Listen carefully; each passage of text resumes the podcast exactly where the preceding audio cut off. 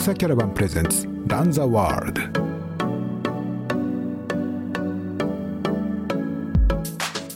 えーまあ、とりあえず毎日朝ね、あの今、えー4時15分から毎朝走ってます。改めてね、何のために走ってるかってことを、本当に今回考え直す機会にしてます。まあ、トレイルランナーの皆さんもやっぱり山行きたいわけですよ。ただ今は移動するってことがやっぱり良くないんで、例えばあの東京、首都圏からね、山があるところに走りに行くっていうのはそういう良くないかと。やっぱり移動するってことが今一番感染の拡大になってしまいますので、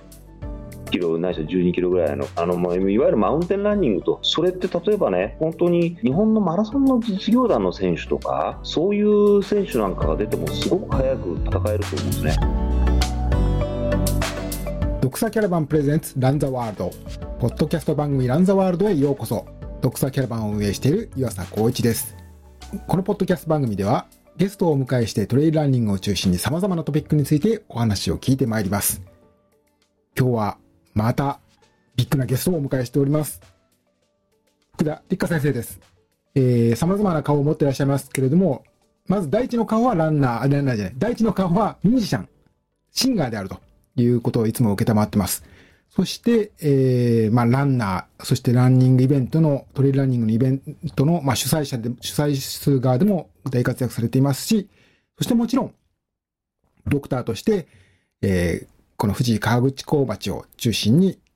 えー、まあ、地域で、まあ、尊敬する存在というふうに伺ってますけれども、えー、活動していらっしゃるマルチな顔を持った二人川先生を今日はゲストにお迎えしました。今日よろしくお願いいたします。はい、よろしくお願いします。こんにちこんはに。ちは。今、お話ししているのは、今、ご自宅にいらっしゃるっていはい、ですかね？宅です。はい。はい。藤井川口湖の、はい。えー、ご自宅にいらっしゃって、で、まあ今、まあ、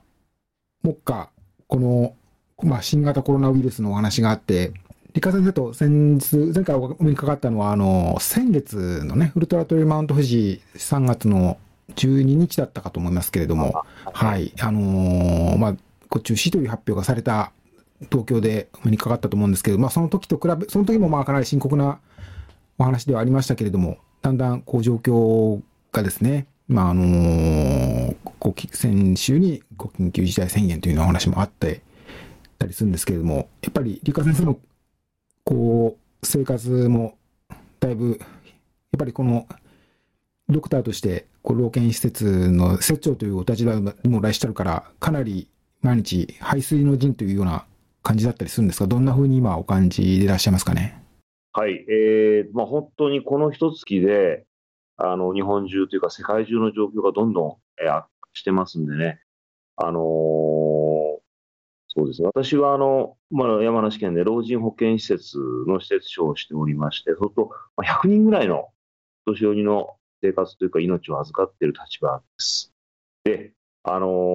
もうよく言われてますね、高齢者、基礎疾患のある方っていうのがもうコロナに弱いと。もうそういう方しかいません。そういう方100名を、あのーお世話してますんで、何かあったら大変なんで、本当に日々、えー、今のところ何も起こってないんですけども、あのなんとか守らなきゃなということがすごく大変です。で、あと、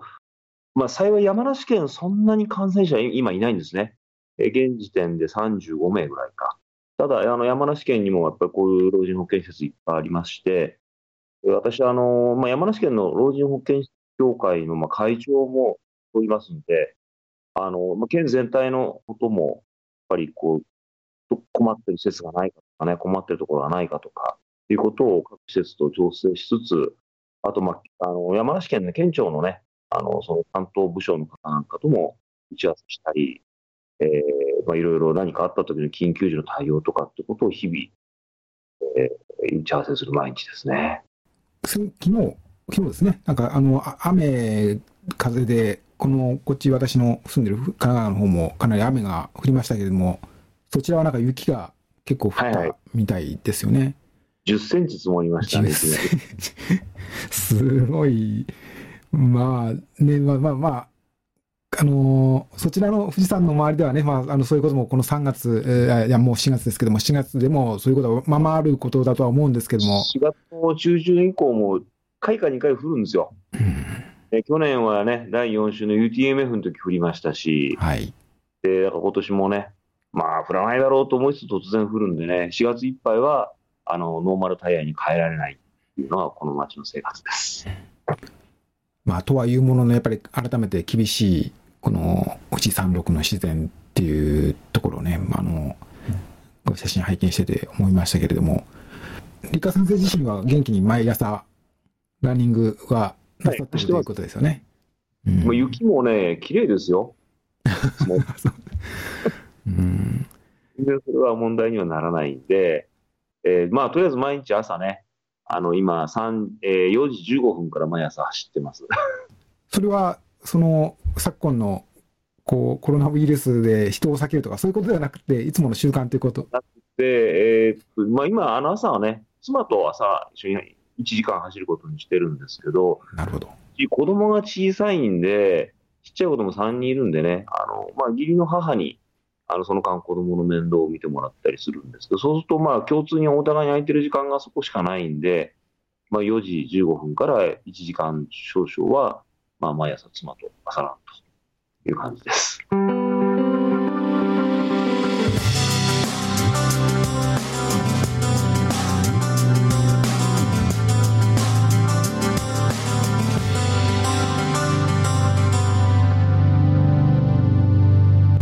毎日、このラントレイルに限らず、マラソンの大会とかも、こう、開催されるかどうかっていうのことあの見てるんですけれども、ちょっと、夏、この夏、少なくとも超えるぐらいまではもうほとんどちょっと、あの、開催できそうな雰囲気がないなというふうに感じてるんですけれども、あれ、そのランナー、その外で、まあ、走って、いいのかどうかっていうこと自体もなんかちょっと、あの、外出しないようになんてこと言われているので、ちょっとそういうことも不安になってきたりするし、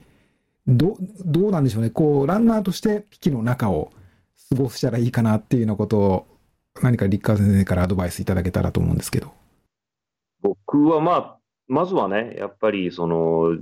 レース、UTMF が中止になってしまったっていうことそれとあと、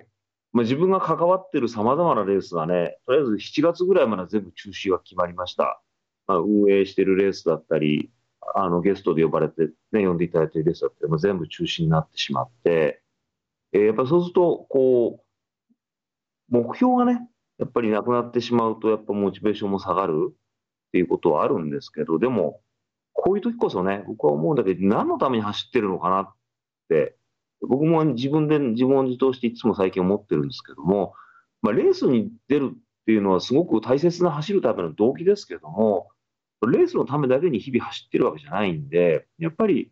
あの、心身ともに健康で、その文化的なに暮らせるために、ね、あのその、こう、その生活を支える本当の礎が走ることなんだなっていうことを今改めて思って、あの、まあ、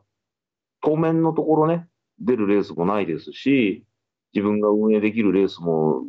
夏ぐらいまでは全くない状態ですけど、でもやっぱりだからこそ、しっかり走るっていうことでね、やっぱり自分自身を元気にいていたいと思いますし、改めてね、何のために走ってるかってことを、本当に今回、えー考え直す機会にしてます。もうひたすらね、一年中忙しくて、僕年間に、えーレースの運営で多分20レースぐらいは関わってます。で、自分が走るレースも10いくつあるんで、1年のうち35週ぐらいの週末はレース、レース会場に行ってて、その他の週末もね、ずっと山の整備とかとほとんど山入ってて、一年中ずっと走ることとレー、まあ、レースのことばっかり考えてるわけですよ。これどうしよう、次どうしよう。ね。今ちょっとそういうのがほっと抜けて、本当に久しぶりに逆に走るって何なんだろうなっていうことを考え直すいい機会だなと思ってます。それとね、走るってこと危険なのかどうか、これはもう外を走るってことは僕は全然危険は医学的にもないと思います。あの、ウイルスってね、あの、大気中ではもうすぐ拡散しちゃいますから、あの、外を走ってる、外を走っててね、空気中にウイルスがバンバン体に取り込んでくるなんていうことはまずないですから、あの、外どんどん走りましょう。ただ、一つちょっとお願いがあるのが、まあ、トレイルランナーの皆さんもやっぱり山行きたいわけですよ。ただ今は移動するってことがやっぱり良くないんで、あの、山のそばに住んでる方はね、近所の山走ればいいと思いますけども、僕も山の中住んでますからね、もう山いっぱいあるんで、もう山を走り行ってますけども、例えば、あの、東京、首都圏からね、山があるところに走りに行くっていうのは、ちょっと良くないかと。やっぱり移動するってことが今一番感染の拡大になってしまいますんで、あの、やっぱそれは慎んで、まず本当に首都圏に行って山がない方は、残念ですけど、まあ、ご近所のロードとか公園とかね、走るとこ絶対どっかにありますから、あの、そういったところを走りましょう。それで、なおかつ、あの、今まで近所でもね、走知ってるつもりで知らないとこいっぱいありますから、いろんなとこ走ってみましょうよ。僕はそう思います。ぜひ走るのをやめない。自分の生活圏の中でいいコースを見つけて走り続けるっていう、これがあるといいなと思ってます。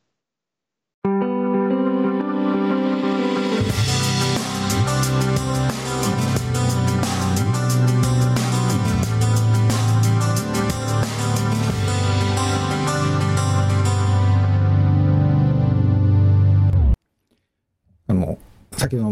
お話したその Facebook の投稿を見ると、こう、道を見つけつつ、理科先生の場合は道を見つけつつ、大会の新しいコースの構想を練ってらっしゃるというか ね、ウルトラトリマウントフィジの、まあ、来年に向けた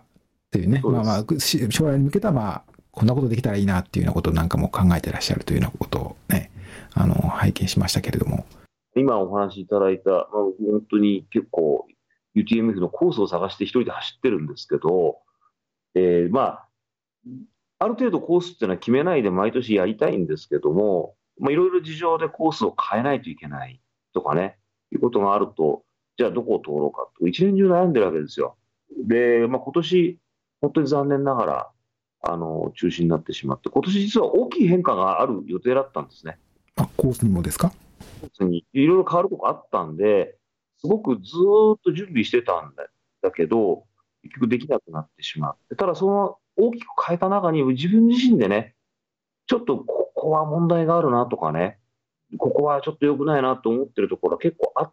たはあったんですよ。ただ、あのー、まあ、去年の11月ぐらいまでにコースはもう決めないとだったんで、えー、決めたんですけど、その中でずっと失敗になってたこともあったんで、まあ、今回、残念ながらできなくなってしまったんだけど、ただ逆に13ヶ月時間もらえたなって思ってるんで、新しいことを考えてみよう。で、ここに道があるんじゃないかっていろいろ思ってるとこいっぱいあるんで、そういったとこ今ね、全部しらみつぶし毎日走り行ってるんですよ。地図で見ててもね、道見つかんないんですよ。本当にいいかどうか。その場に行かないとダメで、車で走ったって絶対ダメなんで、あそこに山に稜線にトレイルはあるんじゃないかとかね、ああそこにちらっと見えたのが廃道の入り口じゃないかとかって思ってるところ実はいっぱいあるんで、それが今までじっくり探してる時間がなかったんで、今は逆に時間ができたんで、UTMF は本当に僕の生活圏で全てやってるレースなんで、時間があると、もう新しい道を探しに、日々、うろうろ徘徊してます。もういい道見つけました。ね、まあ、もう、ウルトラトレイマウント富士、まあ、の、参加された方は皆さんご存知だと思いますけれども、まあ、こう、最初のオープニングセレモニーから、こう、表彰式に至るまで、まあ、まあ、冠城さん、そして、リカ先生と、こう、二枚看板というか、あの、二人の姿がいつも、こう、どこかにあって、大会をこう、盛り上げ、そして支えていらっしゃるということですので、まあ、このね、まあ、中止になったということも、まあ、私はまあ、ね、こう、ニュースをしてお伝えしましたけれども、まあ、そういう、個人的な思い出というのは当然ね、あの、理科先生のものすごくあると思うので、ただまあ、あの、前向きにね、その点でも、こう、いろいろ活動され、大会の方は活動されてるっていうことで、かと思います。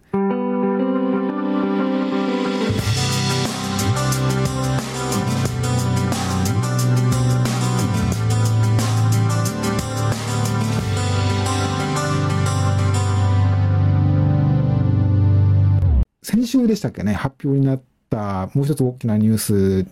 として、あの、トレイル、世界トレイルランニングの世界選手権に向けて、はい、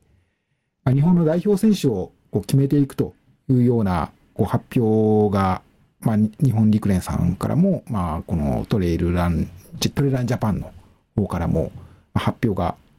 ありましたよね。あの、もちろんこの、こういう情勢ですので、まあ、来年、この世界選手権、いつ、どこでとかっていうのは、ちょっとまだ発表もされてないし、されても、まあ、ちょっとね、不透明な部分残るかもしれませんし、まあ、日本での代表っていうのも、まあ、これからどういうふうに選ぶかっていうのも、まあ、ちょっと不透明な部分はあるのかと思いますけど、まあ、こう、選考レースがあって、その成績をもとにして決めていこうと。で、4つの、こう、あるとかっていうようなことを、大枠は示されましたですよね。いいニュースで嬉しいなと思うんですけれども、これ今やっぱり、理科先生が、その、それをまあ実現してくださったというか、いうことを、そそこに関わってくださってるってことを聞きましたけれども、あの背景を伺えたらと思ったんですけど。長くなりますよ。大丈夫です。はい、あのまあ、先週ね、あの先週から発表をやっとできたんですけども、えー、ここに来るまでに5年ぐらいかかりました。ここまで来るのに。で、まず、あのトレイルランっていうのは日本にこう、トレイルランを統括する団体っていうのはもともとなかったんで、数年前まで。で、それをきちっとしていかないと、日本の中でトレイルランがちゃんとこうね、あのスポーツとしてあの日本政府が認めてくれてっていう形を目指さないと、やっぱり日本のトレーラーどんどんダメになっていくっていう危機感がもうこの5、6年ありまして、で、まあ、バタバタとしてたんだけど、団体が3つできちゃったんですね。ああ、そうですね。うんうんうん。で、まあ、あのー、ちょっとスカイランニングさんはちょっとまた少しあの競技の性質が異なってくるんで、ちょっと置いといて、それと別に、まあ、紛らしい日本トレイルランニング協会っていうのと、日本トレイルランナーズ協会っていうのは2つできちゃいまして、で、最初はちょっとお互いにこう、まあ、やや、まあ、ライバルってわけじゃないけど、ちょっとこう、さあ困ったなって感じだったんだけど、まあ、もう5年ほど前からやっぱり国内のトレイルランはやっぱり一本化してちゃんとやっていこうっていう思いがありましたんで、まあ一つはね、あの、鉄根をやられている宮地さんとか、北谷の杉本さんとかっていう、まあ、いわゆる本当の日本のトレランを作った本当の先輩、あの二人が中心になって立ち上げたのは日本トレイルランニング協会ですね。まあ、通称トレランジャパンと言われてるんです。で、ただそれと別に、まあ、僕らが、僕ですとか、まあ、冠城剛さん、石川博樹さんなんかと、まあ、20人ぐらいで作ったのが日本トレイルランナーズ協会。ねまあ、これ通称 J トラというふうに称してますけども、で作って、えー、たんですけど、まあ、話し合いをしていく中でね、最初は結構ね、考え方の違いもいろいろあるのかなとかね、いろいろあったんですけど、いろいろとこと話してる中で、お互いに考えてる根底は一緒だなってことになりましたんで、まあ一緒になろうと。一緒になって、で、日本のトレールランをちゃんとしたものにしていこうっていう意味で、動き始めて、で、そうしていく中で、まあ、あの、別の宮地さんですとかね、あと、高野杉本さんなんかが、もう、自分たちのトレイルラン協会は、もうちゃんと責任も法人格も持ってるから、これを使おうと。で、だからここにお前らもちゃんと理事として入ってきて、で、イーブンイーブンで運営していこうと。で、最終的にはお前らが仕切れよと。っていうふうに大先輩が言っていたくれたんで、僕らはそこに入らせていただいて、それでトレイルランニング協会の方はじゃあ何をするかというと、まあ、日本におけるトレイルランの中央競技団体を目指そうということですね。で中央競技団体を目指すっていうのはどういうことかっていうと、まあ、目標としては日本スポーツ協会に加盟するということです。いわいわいわゆる昔でいう日体協会、今日本スポーツですけどね。日本スポーツ協会って70個ぐらいスポーツが加盟してるんですけど、そこに登録されて初めて日本政府がスポーツとして認めるっていうのが日本スポーツ協会ですから、トレールなんてそこ入ってないわけですよ。なかなかハードルが高いんですね。なかなか大変で、そう簡単には入れないんですけど、まあ、鈴木大地さんなんかにもご挨拶行きましたけど、なかなかハードル高い。えーえ、それで、どうしようかという中で、えー、まあ、ある大きい団体の力を借りて、それで、押してもらって日本スポーツ協会に入るって方法があるんじゃなかろうかってまあ、最初はね、あの、日本山岳協会ですね。今名前か、日本山岳スポーツクライミング協会かっていう名前ましたけど、まあ、いわゆる日産協さんの大きな団体ですから、日産協さんに押していただいて、えー、入ろうかっていうこともいろいろ考えてたんですけれども、ただそうしてるうちに、ちょっと世界の情勢が変わってきました。ITRA、国際トレラン協会が、えー、国際陸連とくっつきました。紐づきました。なんだ ITRA はっていう中で、そうするとそれはもう、国際的にそう決まったんで、やっぱり日本もそうしていかないといけないのかなっていう中で、実は日本陸連さんから僕のところに連絡が来ました。窓口はやっぱりいや、それが分かんないですけど、で まあ、あの、アールビーズさんを経由して僕のところ連絡来ました。なるほど。えー、まあ、僕はあの、アールビーズのあの理事もやらせていただいてるっていう関係もあると思うんですけども、アールビーズを介して、ちょっとトレラン協会と日本陸連でちょっと合わないかをあの呼んでいただいて、それで、えー、ちょっと僕はね、個人あのいきなりトレラン協会の代表で行くのはちょっと、トレラン協会としての総意ではないんで、個人として会いますと。いうふうに、個人としてだったら会いますって言って会いに行きました。もうちょうど1年前かな。ただちょっと一人で行くのもあれだから、あの、ガブラル剛さんにもちょっと付き合えって言って、二人で行ってきました。で、日本陸連さんと話を聞いたらば、まあ、世界的にやっぱこういう流れになってるから、あの、やはりトレランも日本陸連と一緒にやらないかという話をすごくいただいて、すごくね、ちょっとこう、もともと陸連に対してややアレルギーがある方もいたんで、トレランと陸連は違うだろう。僕もどうなんだろうなと思ってたんですけど、まあ、陸連さんの対応してくれた方々が本当に非常にきちっと真摯でね、あの、いい、あの、トレランもちゃちゃんと陸連と一緒にやりたいということを言っていただいて、で、何回か、それから話し合いをしていく中で、あ、陸連さんと一緒にやるのが一番いいな。で、あの、2021年の世界選手権は、あの、には日本陸連がトップ選手を、日本代表を派遣してくれると。そういう約束をしてくれたんで、であれば、僕は日本陸連とやるべきだろうと思ったんで、そこから、あの、トレランジャパンの方の会議の方にこの話を持ってって、こういうふうにしていかないかということを、この1年かけて揉んでいく中で、で、じゃあもうそれは分かったってことになって、まあ、話の流れから僕がその担当になりましたんで、それで、あの、もう陸連さんと去年1年間で5、6回かな、面談していろいろ宿題をもらうんです、毎回。やっぱり陸連にと一緒にやっていくためには、これとこれはちゃんと条件を満たさなきゃいけないし、要項もしっかり作らないといけないし、で、っていうこともしっかり聞いた上で、あの、いろいろ練りまして、で、1, 1年かけて、ようやく、ようやく時間かけて、で、なんとか今年の4月の頭に発表したいと思ってたタイミング、1月ぐらいからもうまとめに入ってたんですね、4月に発表しようっつって。で、当面がね、2021年の世界選手権ですから、それの代表選考をどうするんだってことがもう本当に迫ってるんで、2021年やる。まだ開催日も場所も発表されてない。6月15日ですから、ただ、それが待ってからいろいろやったんで間に合わないから、もう予選のレースも全部決めてということで、もう本当に去年の12月、今年1月ぐらいも、5、6人のメンバーで手分けして委員会で、で、いろんなレースと交渉して予選に使わせていただけるみたいなことを話をまとめて、それで、よし、まとまった。さあ発表だったタイミングでコロナで、このタイミングで発表していいんだろうか。だってもう場合によって予選としてもう予定してたけど、開催できないレースも多分出てくるでしょうから、でもやはり、ちゃんとこういったことでやってるんだってことを発表したかったんで、陸連さんもね、ギリギリ、このそんな、陸連も忙しいと思うんですね。いろんなことあって、オリンピック1年延期だなんだかんだしてる中で、僕らトレラン協会のこともしっかりちゃんと考えてくれて、分かったと。陸連でこれ発表しようって言ってくれても、ギリギリまで、あの、詰めて、あの、なんとか、えー、先週かな、発表させていただくことができてということでした。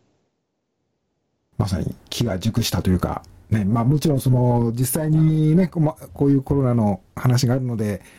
まあ予定通りではない、いくかどうかちょっと不透明ですけれども、やっぱりこういう枠組みができたっていうことが大きなニュースですよね。まあ今までも、あの日本からもね、世界選手権であの挑戦されてましたけれども、あの、日本陸連という、こう、看板がついた上でいくということはまた大きな意味があると思うので、こう今までとはちょっと違う重みの持った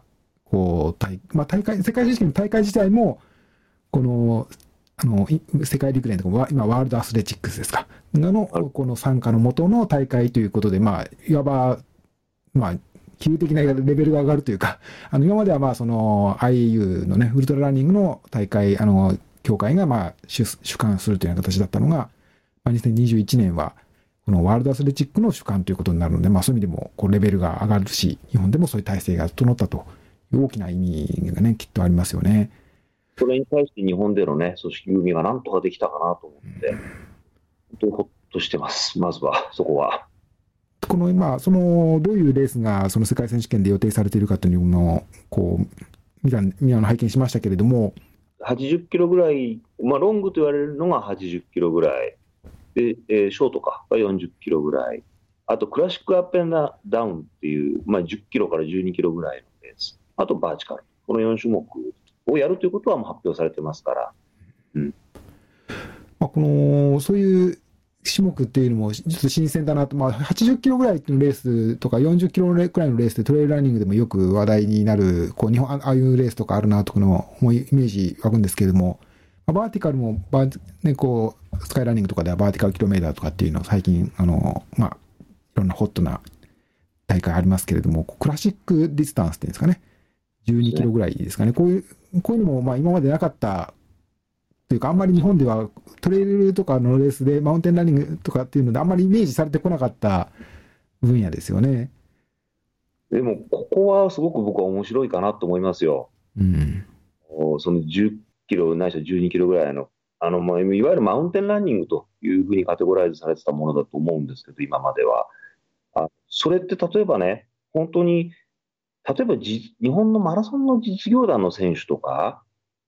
そういう選手なんかが出てもすごく早く戦えると思うんですよね。それこそ、例えば、あの、オリンピックに出るようなね、陸上の選手とかっていう選手もそこに来てくれたら、すごい走りを見せて、いわゆる80キロのね、ロングのトレイルラン、これ多分そういう選手はちょっと増えてると思うんですけど、10キロぐらいだったら多分すごい選手がいるんじゃないかな。出てくれたらいいな。ここは逆にトレイルランが盛り上がるチャンスだなと思って、箱根駅伝に出た選手とかね、そういう人が来てくれないかな。大阪そぐるくんが走んないかな。ねえ。勇気来いよとかね、勝手に思ってますけど、なんかすごく新しい盛り上がりになるかなと思ってます。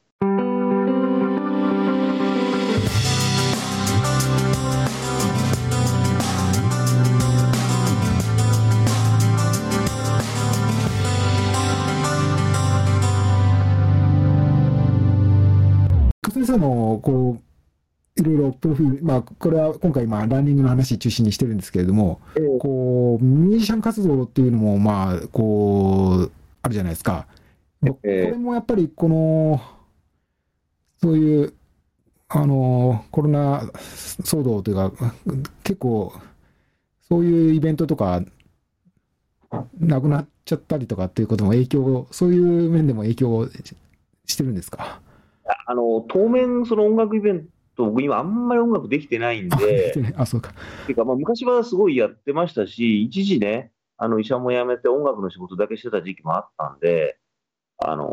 そういった時ってこう走ってもまだいなくて、医者も辞めてて音楽だけずっとやってたって時期があったんでね、音楽って自分のね、ふるさとだし、特に今、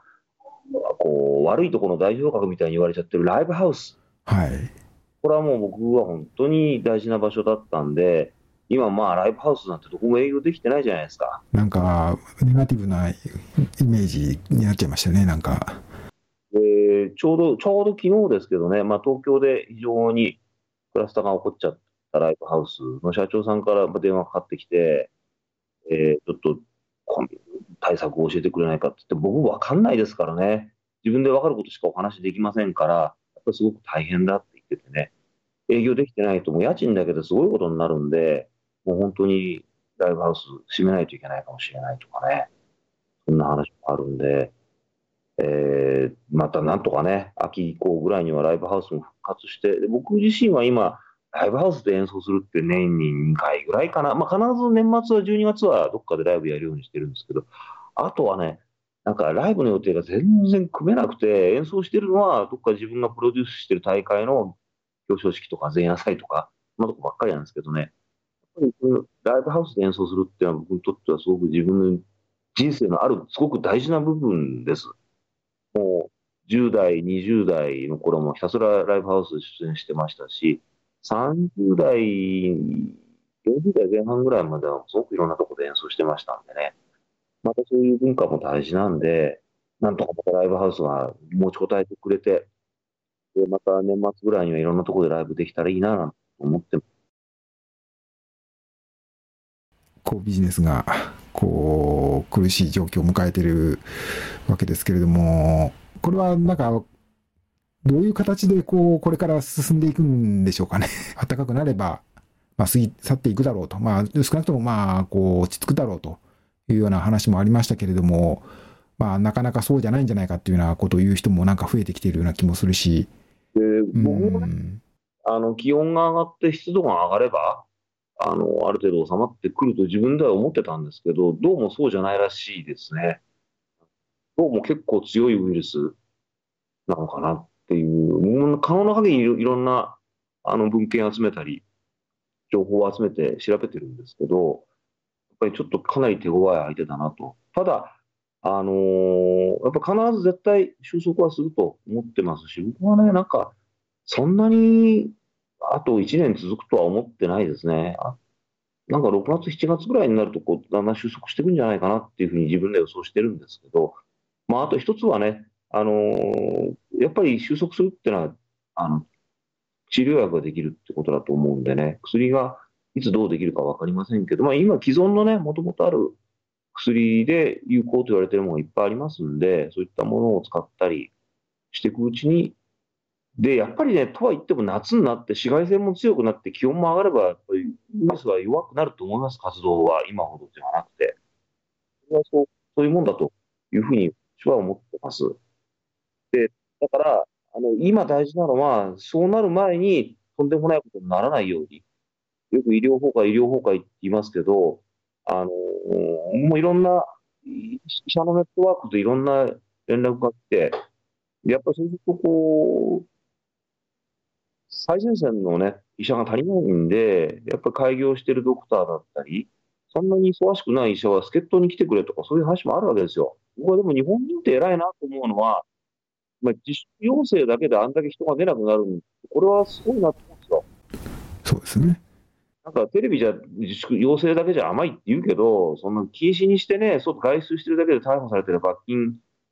取られたりっていう、そういうことがなくても、かなりの人が自粛してるなと思うんで、これはやっぱり日本人って素晴らしいなと思うんでね、やっぱりそこで、やっ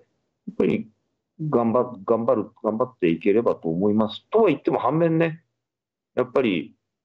移動してる人いっぱいいます。僕も今、全然東京の仕事もあるんですけど、全部やめて、今移動しないでこの街から出ないようにしてるんですけど、やっぱ移動は一番いけないなと思いますんでね。やっぱりこの僕が暮らしてる富士、富士山、富士北陸界隈っていうのは観光地ですし、別荘地なんですね。で、別荘にいっぱい人が来てるんですよ。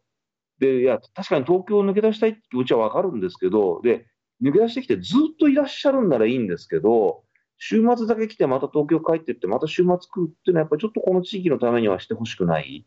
し、時々東京行ったりってことはちょっとやっぱりやめていただきたいなっていう思うわけですよ。やっぱりこっちは東京に比べたらね、病院の数も少ないですし、何かあった時、ひとたまりもないんで、そういった方でやっぱりスーパーいっぱい溢れてますんでね、あの、ち